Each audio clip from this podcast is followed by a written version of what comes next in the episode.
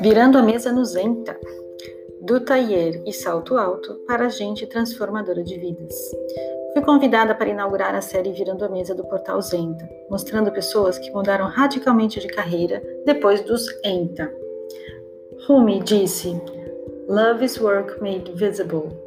Assim eu vejo meu trabalho, como uma expressão do amor. Que a minha história possa inspirar as pessoas a seguirem o chamado do coração. Você pode conferir aqui, agora. Qual foi a sua grande virada de mesa? Eu respondo: minha virada foi deixar uma carreira bem sucedida em marketing para começar do zero, numa área completamente diferente, sem CLT, sem salário fixo, sem plano de saúde. Eu me formei em administração de empresas e fiz mestrado na FEA USP. Trabalhei na extinta Itautec, fui demitida no plano Collor, tive uma empresa de pratos congelados por um ano e voltei ao mercado em uma consultoria de marketing de varejo, onde trabalhei por quatro anos com empresas como Boticário e IBM.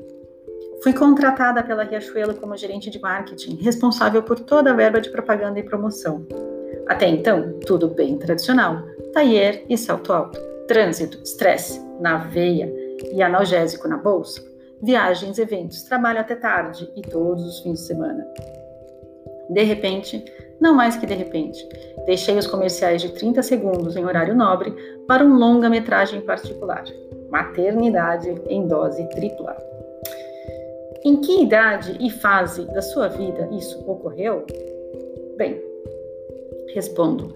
Fiquei grávida aos 32 e não conseguia me imaginar trabalhando 12 horas por dia e ver a minha cria apenas nos finais de semana delegando o meu projeto mais importante a uma pessoa estranha. Isso me fez desejar mudar tudo. Algo precisava mudar. Eu pedi mudança e ela veio em grande estilo. Meu marido foi transferido para Nova York. Apesar de adorar o meu trabalho, fiquei extremamente feliz ao deixar a Riachuelo, onde trabalhei por 10 anos. Minhas prioridades tinham mudado de forma irreversível. Como foi o processo para essa mudança? Depois de dois anos e meio fora, retornei ao Brasil, grávida de sete meses da segunda filha. E quando pensei que tinha fechado a fábrica de bebês, outra pequena chegou de surpresa. Quando esta nasceu, eu já estava com 42 anos. A dedicação à maternidade me manteve vários anos longe do mercado e mudou completamente meu ponto de vista acerca de trabalho, propósito de vida. Qual o valor de tudo isso? O ritmo insano das grandes empresas tornou-se simplesmente impensável para mim. Um pouco antes do nascimento da terceira filha, tive um convite para trabalhar em uma concorrente da Riachuelo, mas não quis nem investigar os detalhes da proposta. Voltar ao mundo corporativo e ficar o dia todo longe de casa estava fora de cogitação. Entretanto, sempre tive vontade de fazer a diferença na vida das pessoas. Comecei então a fazer um trabalho voluntário numa ONG dando aulas de inglês, português e criando eventos para arrecadação de fundos.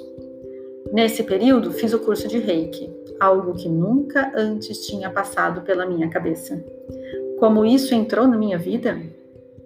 Num dia qualquer, a minha mãe declarou com toda a naturalidade que eu era reikiana. Simples assim. Só que não. o efeito foi instantâneo. Foi como abrir um portal para outro mundo. Acrescentei o reiki ao meu leque de cursos e recursos ofertados na ONG e também todas as outras terapias que fui estudando na sequência: cura quântica estelar, aromaterapia, cristais. Foram quase quatro anos de estágio não remunerado, atendendo as funcionárias e algumas das crianças abrigadas.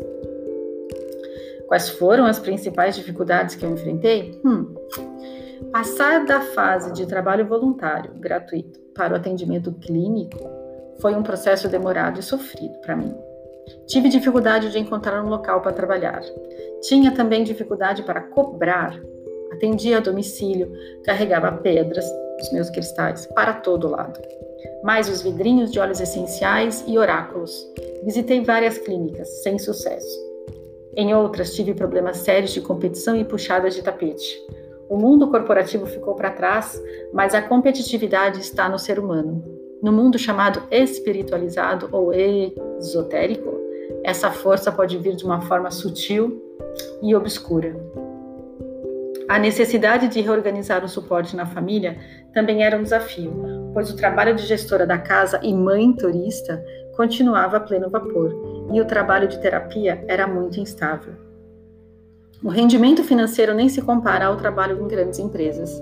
Isso poderia exercer uma pressão extra caso eu não tivesse um marido de bem com a grana. Aliás, o trabalho dele é ajudar as pessoas a ficarem ricas, então tudo bem, né? Quais os principais apoios ou inspirações para conseguir? As principais inspirações foram colegas terapeutas maravilhosas que também eram mães, tinham seus desafios familiares e de saúde, como todo ser humano, e nem por isso desanimavam desse trabalho, que muitas vezes extrapola o horário comercial. Dedicação intensa e estudo constante. Perceber a mudança na vida das pessoas traz tanta gratificação que não se pode calcular cada pessoa em paz consigo mesma. Reflete essa paz em todos os seus relacionamentos, diretos, indiretos e em toda a energia do planeta. Quais foram os maiores benefícios que eu conquistei? Hum, satisfação de estar cumprindo com o meu propósito de vida, que é ser um agente de transformação de vidas e ainda ter tempo de estar com a família, acompanhar o crescimento e os desafios das meninas com estudos, escolas, amigos, namorados, isso é algo que não tem preço. O que você faria para falaria para alguém que pensa em virar a própria mesa? Vai fundo, planeja a mudança, mas não muito. Não existe um momento perfeito. Muita coisa aprendemos caminhando. Se você tem clareza do que não gosta e não te satisfaz, isso já é o começo da mudança. Se você ainda não tem clareza do que deseja, peça clareza aos seus guias e abra-se para receber os insights e convites que a vida vai te apresentar de formas inusitadas. Abra-se para a vida. A vida é um presente. Podemos desperdiçar esse presente apenas sobrevivendo, atendendo às expectativas dos outros, ou podemos nos banhar na beleza de ser quem somos. Tudo é escolha. Escolha conscientemente a sua vida.